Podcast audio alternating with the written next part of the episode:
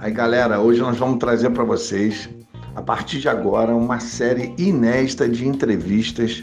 Essas entrevistas estão disponíveis no podcast Vamos Falar sobre Ufologia e nos foram cedidas gentilmente pelo Guto Almeida. Eu espero que vocês gostem. Um grande abraço a todos.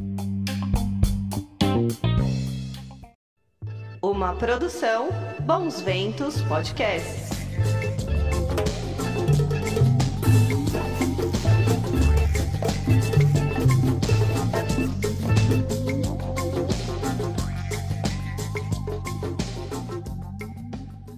Menino e menino, tudo bem aí? Eu sou Guto e você está aqui comigo no podcast. Vamos falar sobre ufologia. Para você que está escutando pelas plataformas de áudio, hoje é dia do mágico guitarrista Carlos Santana em nossa trilha sonora, em homenagem ao nosso amigo Arthur Neto, que hoje mais uma vez está conosco em nosso episódio, ele que gosta muito do Santana. Olha, gostaria de agradecer muito a audiência aí que tá aumentando no Japão, cara. Imagina, a galera tá ouvindo no Japão aí, principalmente nas cidades de Tóquio e Osaka. Então, para você que tá ouvindo do Japão, aquele abraço, viu?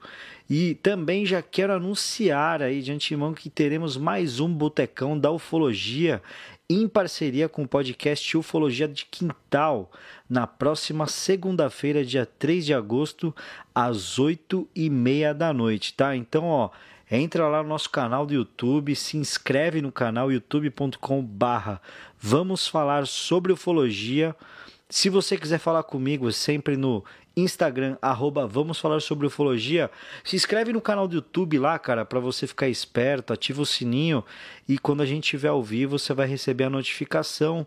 Você participa, faz aquela pergunta para o nosso convidado, que você vai saber no decorrer da semana que é surpresa, um convidado de garbo e elegância. Beleza? E ó, vai ser demais. Então entra, participa, tá é sempre legal aí a interação, né? O, o, o Botecão tá cada dia mais legal, a gente é encontrando o formato certo, pô, tá legal pra caramba. Aliás, queria agradecer a Lala, pô, a Lala Barreto aí que participou do último, foi super legal, né? A gente fez com a Chay, com o Rafa, com a Lala e o pessoal ali do Ufologia de Quintal, certo? E no episódio de hoje, o nosso amigo ufólogo da pesada Arthur Neto entrevistou a lenda da Chapada Diamantina Chiquinho de Gatu, gente, isso aí, o Chiquinho aí que foi personagem do, do, do, nosso último episódio gravado, né, que foi sobre a Chapada Diamantina, o Chiquinho aí que vai contar histórias espetaculares pra gente sobre esse lugar que é maravilhoso, tá? Então logo mais vai rolar essa entrevista que o Arthur fez com o Chiquinho. E antes, nossos queridos amigos, o casal lindão, Chay e Rafa, eles vão dar uma dica aí de mais uma série ou filme sobre ufologia que eles queriam indicar a você. Tudo bem por aí, meus amiguinhos? O que vocês vão indicar para essa meninada hoje? Fala Guto, fala galera, beleza? Aqui é Rafa e Shai e o filme que a gente vai recomendar hoje é um clássico do, da temática OVNI, que é o Close Encounters of the Third Kind, que em português é Contatos Imediatos do Terceiro Grau, um filme do Spielberg, feito em 1977 e ele tem 2 horas e 15 de duração. A gente assistiu ele no NetNow, mas certamente ele está em, em outras plataformas, é só catar lá que você acha. A gente está recomendando, mas eu acredito que a maioria de vocês que estão ouvindo já tenham assistido esse filme, porque ele marcou uma época, né, uma geração, e muito se fala dele até hoje. O Rafael me encheu o saco para assistir esse filme esse desde outros também, esse né? outros. Vários outros. Mas esse especificamente desde que a gente se conheceu e eu só assisti mês passado. Olha só, gente. É, enchi mesmo o saco dela. Mas então, a história toda gira em torno do personagem principal, interpretado pelo Richard Dreyfuss, que trabalha para a companhia elétrica local. E aí, numa noite em que tem um apagão na cidade, ele é chamado para resolver o problema. E, e a caminho do, do, lugar onde supostamente tem um problema, ele tem um encontro com, com um OVNI e a história se desenrola a partir daí. Paralelamente a isso, uma outra personagem, interpretada pela Melinda Dillon, recebe uma visitinha em casa e o filho dela é abduzido. E aí as histórias vão se, se conectar lá na frente. A gente não vai falar muito para não dar spoiler, mas essa cena da abdução do filho dela, aquelas que não vai falar muito, mas já falou, né? A cena de abdução do filho dela é uma das mais interpretadas e depois representadas no cinema. Mesmo que você não tenha visto o filme, com certeza você já viu essa cena em outro lugar e se você viu, com certeza você ficou com medo. Esse monstro chamado Spielberg baseou parte do filme na pesquisa verídica do Allen Hynek, que foi consultor do projeto Blue Book. Ou seja, tem muita fantasia, mas também tem pesquisa no meio. Esse filme ajudou um pouco a mudar a perspectiva como as pessoas encaram uma possível, um possível contato alienígena, né? Porque os filmes anteriores a ele, a esmagadora maioria deles, retratavam um contato hostil, né? Os alienígenas chegando no, na Terra, é, matando todo mundo, atirando em todo mundo.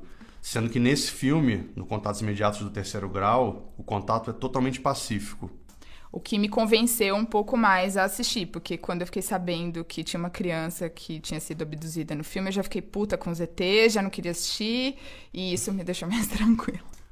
A trilha sonora do filme é assinada pelo incrível John Williams, que fez várias trilhas de clássicos que todo mundo já assistiu.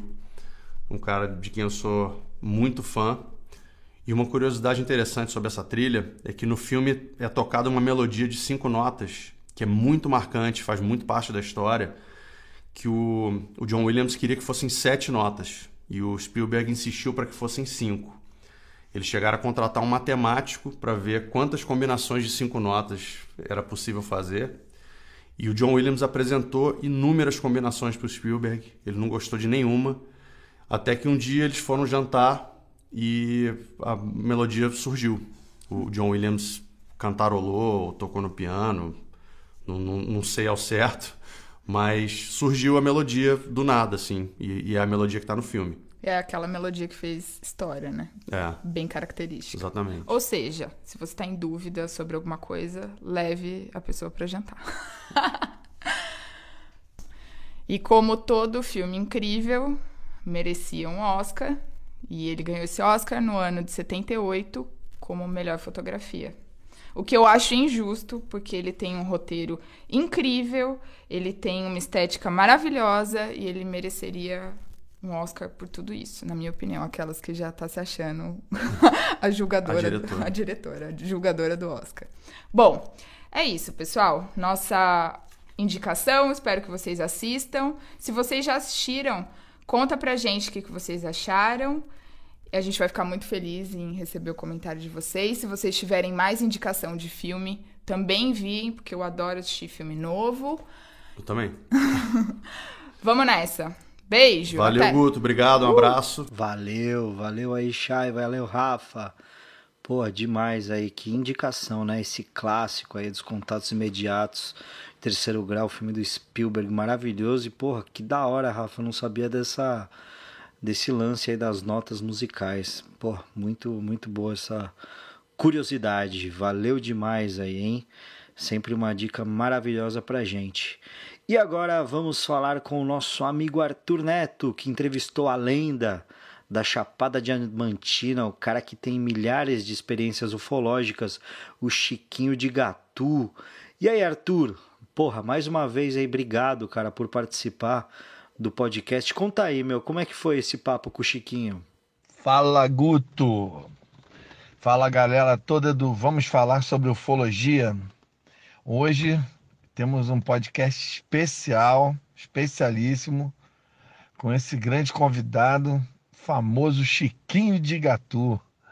Chiquinho é hoje é a maior celebridade na ufologia nacional, pelo menos na minha humilde opinião porque o Chiquinho é o nosso anfitrião no local que é considerado hoje o maior hot point de eh, incidência ufológica do país, que é a Chapada Diamantina. Chiquinho é o nosso guia, é uma pessoa que faz vigília todos os dias, uma pessoa que já presenciou eventos ufológicos de toda a natureza já há muitos anos e ele hoje vai bater um papo com a gente diretamente da Chapada Diamantina. É, Igatu, Rio. Estaremos falando, batendo aquele papo com o Chiquinho. Chiquinho, ele, ele trabalha também, presta serviço para a Universidade Federal, é, na área de insetos de caverna, é um profundo conhecedor de insetos de caverna, já participou da descoberta de pelo menos um novo espécie de inseto de caverna que não tinha sido catalogado antes. Chiquinho é construtor de casas de pedra lá na região. É, grande parte das casas lá do povoado de Igatu ele, ele construiu.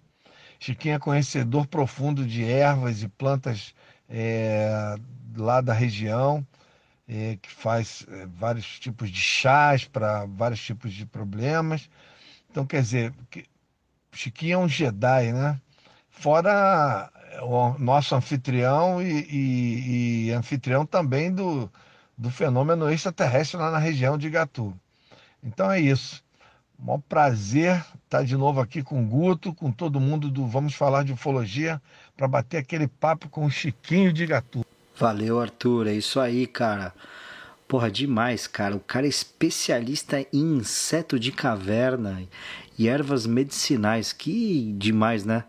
Além aí dessa, dessa onda ufológica que a gente adora tanto. Porra, demais.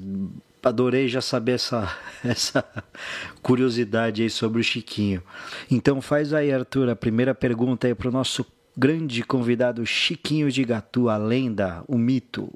Fala, Chiquinho.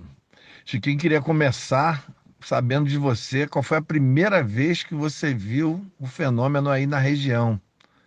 Como é que foi essa primeira vez? Conta pra gente aí. Como é que tudo começou? Primeira luz que eu vi, eu estava em um garimpo chamado Corgo do Cabaçaco. Aí quando foi um, uma tal hora da noite, que eu não lembro assim o horário, que também não tinha relógio nessa época, me apareceu uma luz. E essa luz, ela parecia um farol de um carro, iluminava tudo. Aí eu quase que não dormi nessa noite, que eu estava sozinho debaixo de uma pedra. E aí eu acabei ficando impressionado com isso. Foi uma loucura, velho, foi uma loucura. E depois dessa luz, deu uma ventania que foi uma coisa de doido, né? Então, o que que acontece? Aí, quando eu cheguei que falei para meu tio e minha tia, que eu não morava com pai e nem com mãe, Aí ele falou para mim, ah, não preocupa com isso não, Chiquinho. Isso aí é diamante e ouro mudando de um lugar para outro. Eu acabei também perdendo medo e continuei fazer o garimpo. O seguinte foi esse aí, com 12 anos de idade. Chiquinho, você sempre falou para gente que o, as luzes saem da caverna. E nós mesmos estivemos lá e pudemos confirmar isso. Pelo menos em três oportunidades nós vimos as luzes, os holofotes, a montanha toda iluminada, saindo realmente da caverna. Fala para a gente um pouco lá da caverna. O que, que você, que, que você pode dizer sobre a caverna lá para a gente? Ó, oh, meu amigo, o que mais me impressiona na, lá na caverna não é uma coisa muito grave e na realidade volta a ser grave. Porque quando você chega na boca da caverna, você olha uma coisa, olha a outra, né? Daí a pouco começa a sair um cheiro mal de dentro para fora. Aquele cheiro mal que sai de dentro para fora, o que que acontece? Tem hora que aquele cheiro vai até a garganta da gente, aquela coisa, e a gente começa a falar engasgado, perder a fala. O meu medo da boca da caverna lá é isso aí ou eu acho que eles, na realidade, eles não gostam, que não estão gostando que eu estou levando gente lá para ver isso lá. Porque cada vez que a gente vai lá é uma coisa, cada vez que vai lá é outra coisa.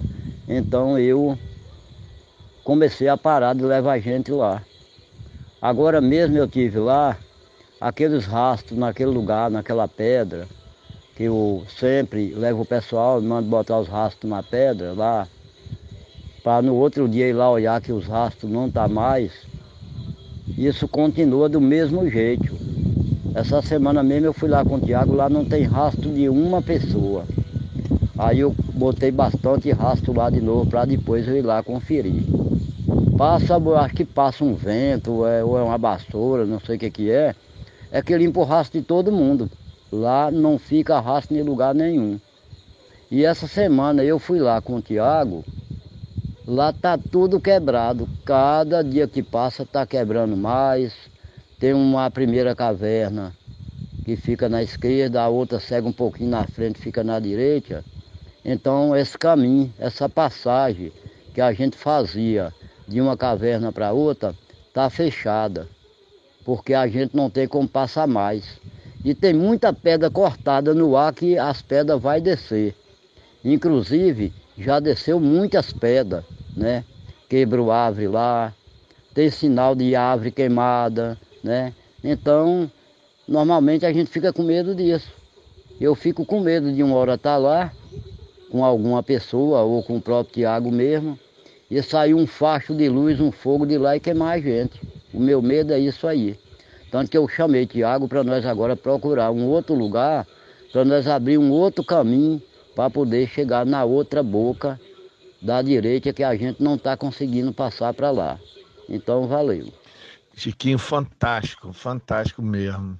Mas tem, tem outra coisa, Chiquinho, o pessoal diz muito que lá teria uma base, né? Que o fato deles saírem da caverna é porque tem uma base lá, né? Inclusive o pessoal não usa a expressão desceu, chegou. A expressão usada lá é saiu, né? Porque sai realmente da caverna. Aí o que, que você acha? Tem realmente. A sua opinião, você tem. Você acha que tem uma base realmente lá? Você acha que aquilo ali são. Ah, essas luzes, esses aparatos vêm de uma base que estaria dentro daquelas montanhas ali? E, a, e eles saem pela, por essa caverna especificamente? O que, que você acha, Chiquinho? Qual é a tua opinião sobre isso?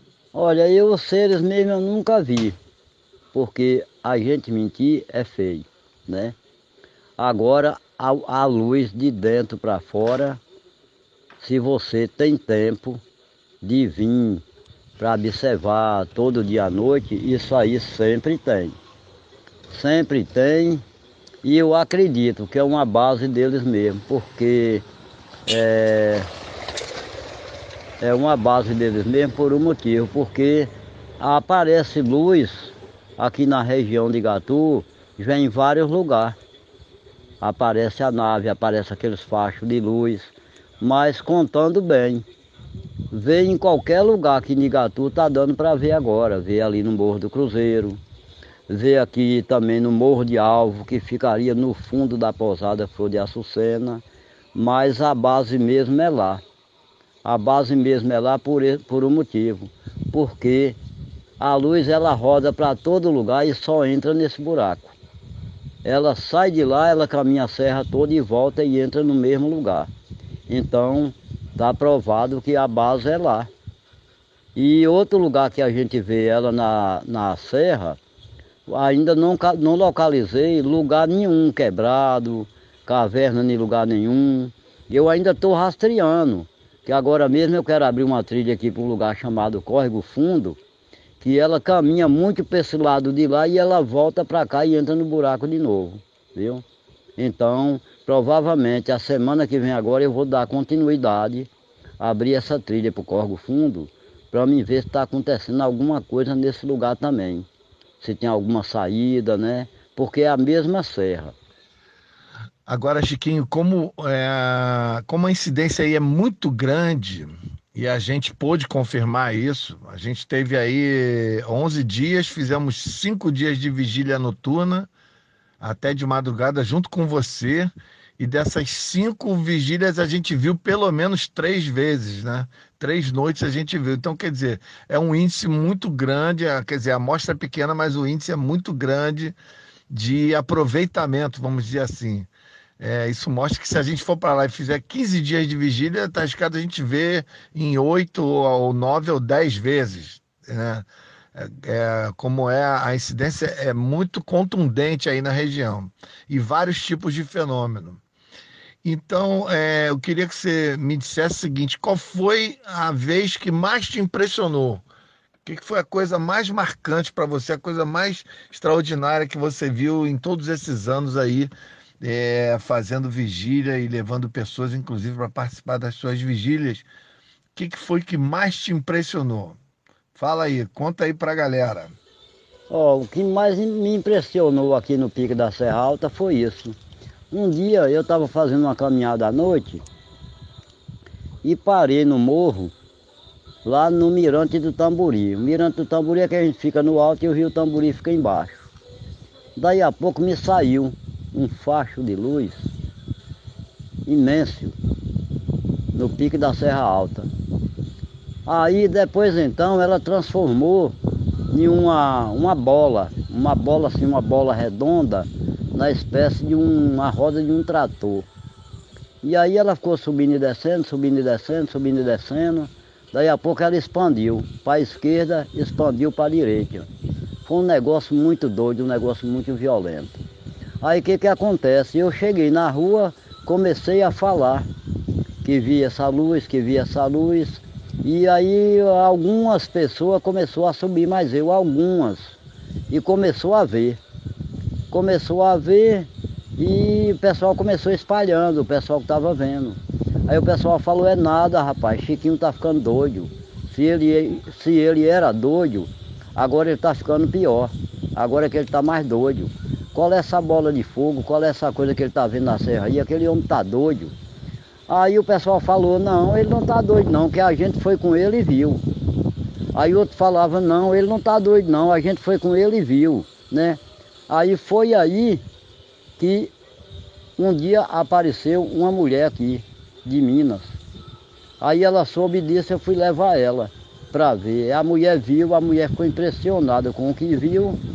E aí começou a chegar turista para a gente poder fazer esse trajeto para lá. Foi assim que aconteceu, meu amigo. Bom, Chiquinho, é, depois de tudo que você contou para gente, deu para dar uma, uma amostragem muito realista da situação aí, né? Deu para mostrar que realmente é impactante o fenômeno UFA aí na região e você é o nosso é o nosso guia, né? O nosso protagonista aí da pesquisa. É, eu queria que você dissesse, a gente já está quatro ou cinco meses já nessa história da pandemia, né? E eu queria que você dissesse para a gente qual é a situação atual. O que está acontecendo hoje? O que, que você tem visto aí nesses últimos dias? Como é que está a situação atual da, da, da Serra, do, do pico da Serra, da Serra Alta de Igatu? Como é que tá, que, que você tem para dizer para a gente da, da atualidade aí? Faz uma atualização para a gente, Chiquinho. Rapaz, é, a luz continua saindo, é que Igatu está muito frio. A gente não está subindo para a montanha, mas hoje mesmo está com uns cinco dias, mais ou menos, que aqui na porta da casa, na subida onde sobe lá para a serra, passou aqui na frente da casa, várias pessoas viu. E também lá na serra, aonde nós fizemos um acampamento, lá também a, a gente sempre está vendo. Lá na serra sai todo dia. Todo dia, a partir de sete horas da noite, naquele mesmo horário, sempre a gente vê, ilumina a serra toda. Bonita como que, viu? E eu vou até aproveitar ele mandar o, a, a filmagem de uma que apareceu aqui na serra. Você vai dar uma olhada aí para você ver como é bonita, viu? Bonita mesmo, viu? Eu vou falar com o Tiago aqui agora para poder passar ela para você. Porque Tiago deveria, assim que ele estava conversando com você, ele já deveria ter até passado. Mas. E Tiago também tem muito medo de frio, rapaz. De por mim eu estava na serra todo dia para ver a luz, mas meu parceiro aqui é Tiago. Tiago não aguenta frio. E eu estou sempre na serra trabalhando todo dia. O Igatu está fechado para turismo, mas para nós sair para a serra, trabalhar, abrir trilha, montar roteiro, não tá não. A gente está sempre indo para montanha, viu? Olha, eu sou nascido e criado no Igatu, nunca saí de lugar nenhum, para morar em lugar nenhum, porque quando eu não saí quando era novo, agora de idade também eu não vou sair, né? Então Igatu para mim hoje para mim, viver está em primeiro lugar na Bahia. Para mim o lugar é muito bom. O lugar é muito bom, né? Ó, eu trabalhei garimpo, trabalhei garimpo. Foi onde eu vi a primeira luz, foi na serra, trabalhando garimpo. Trabalhei de servente de pedreiro, fui a pedreiro, fui a mestre de obra, né? Trabalho também com biologia em caverna subterrânea, conheço muito tipo de inseto, né? Trabalho com vários tipos de bicho com o pessoal da Universidade de, do interior de São Paulo, São Carlos, Universidade Federal, que é a UFSCar, né? Então eu praticamente entendo de muita coisa. E também gosto muito de também trabalhar com plantas medicinais, porque o que eu aprendi com minha avó, com meu avô, com várias e várias pessoas velhas aqui, igual Dona Dalva, Dona Zelita, esse povo velho antigo. Então me ajuda muito também. As pessoas quando vêm de fora lá para cá, que está cramando assim, que tem infecção urinária, tem pedra no rim, né? Eu passo um remédio para eles, o pessoal também está dando bem. Pessoas que têm artrose, têm estoporose, né? Eu aprendi um pouco dos remédios, também estou passando para eles, né? Então, essa função para mim é muito boa. E também sou muito procurado pelo turismo, né? Pessoa de vários lugares do mundo. Você vê que Deus me ajudou, que eu venci a batalha, assim, trabalhando, deixando garimpo, trabalhando com turismo. Para mim foi tão boa que até passear na Suíça eu já fui e pretendo ir de novo, com a fé em Deus. Então, valeu, meu amigo. Olha só que entrevista legal, hein? Poxa, valeu aí, Arthur. Obrigado aí, o Chiquinho de Gatu também.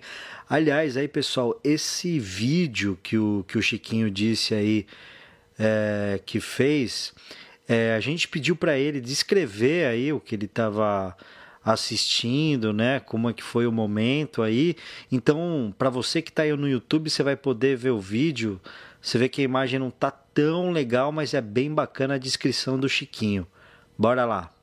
Eu tava lá nas Pingueiras, fica daqui a duas horas de caminhada.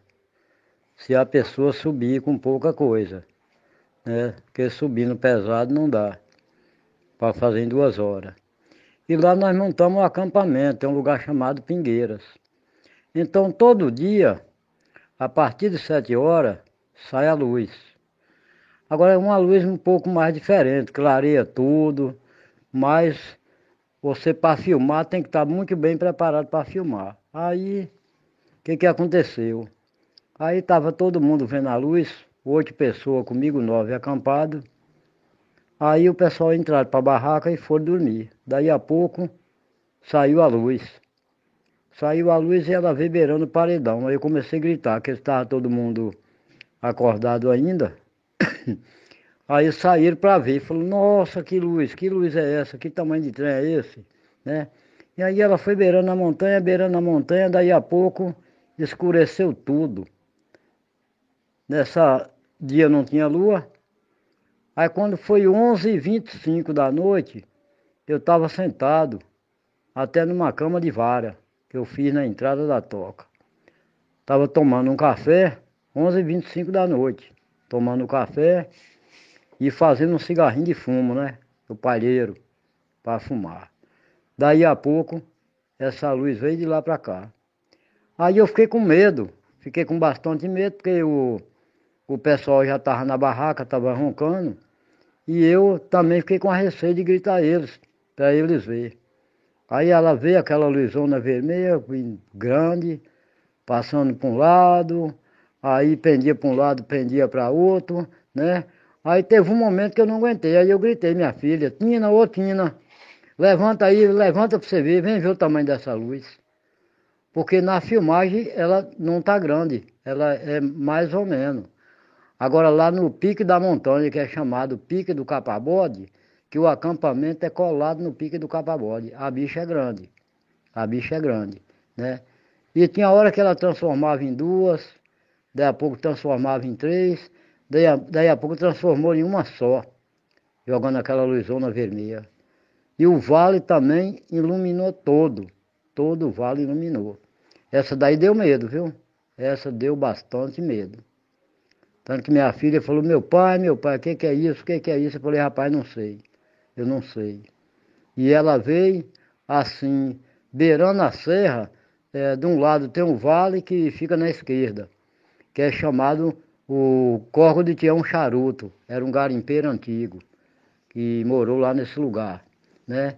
E do lado de cá, onde eu tá, onde eu tô fazendo um acampamento, que a gente acampa, é chamado Pingueiras.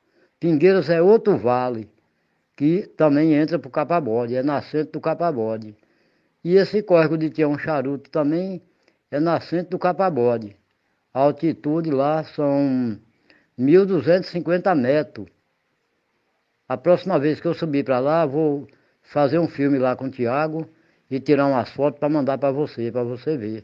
Que negócio doido, viu? É um vale tanto, rapaz. Até parece com o Vale do Pati. E lá dá para ter medo da luz porque é muito distante de Igatu. Você vê duas horas de caminhada, né? Quem é que vai sair duas horas, Arthur? Doido na carreira até chegar a Igatu.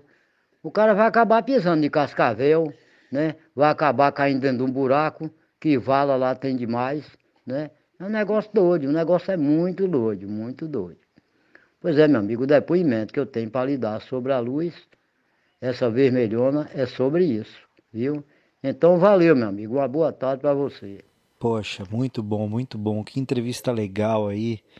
Que figura que é o Chiquinho, né? Incansável.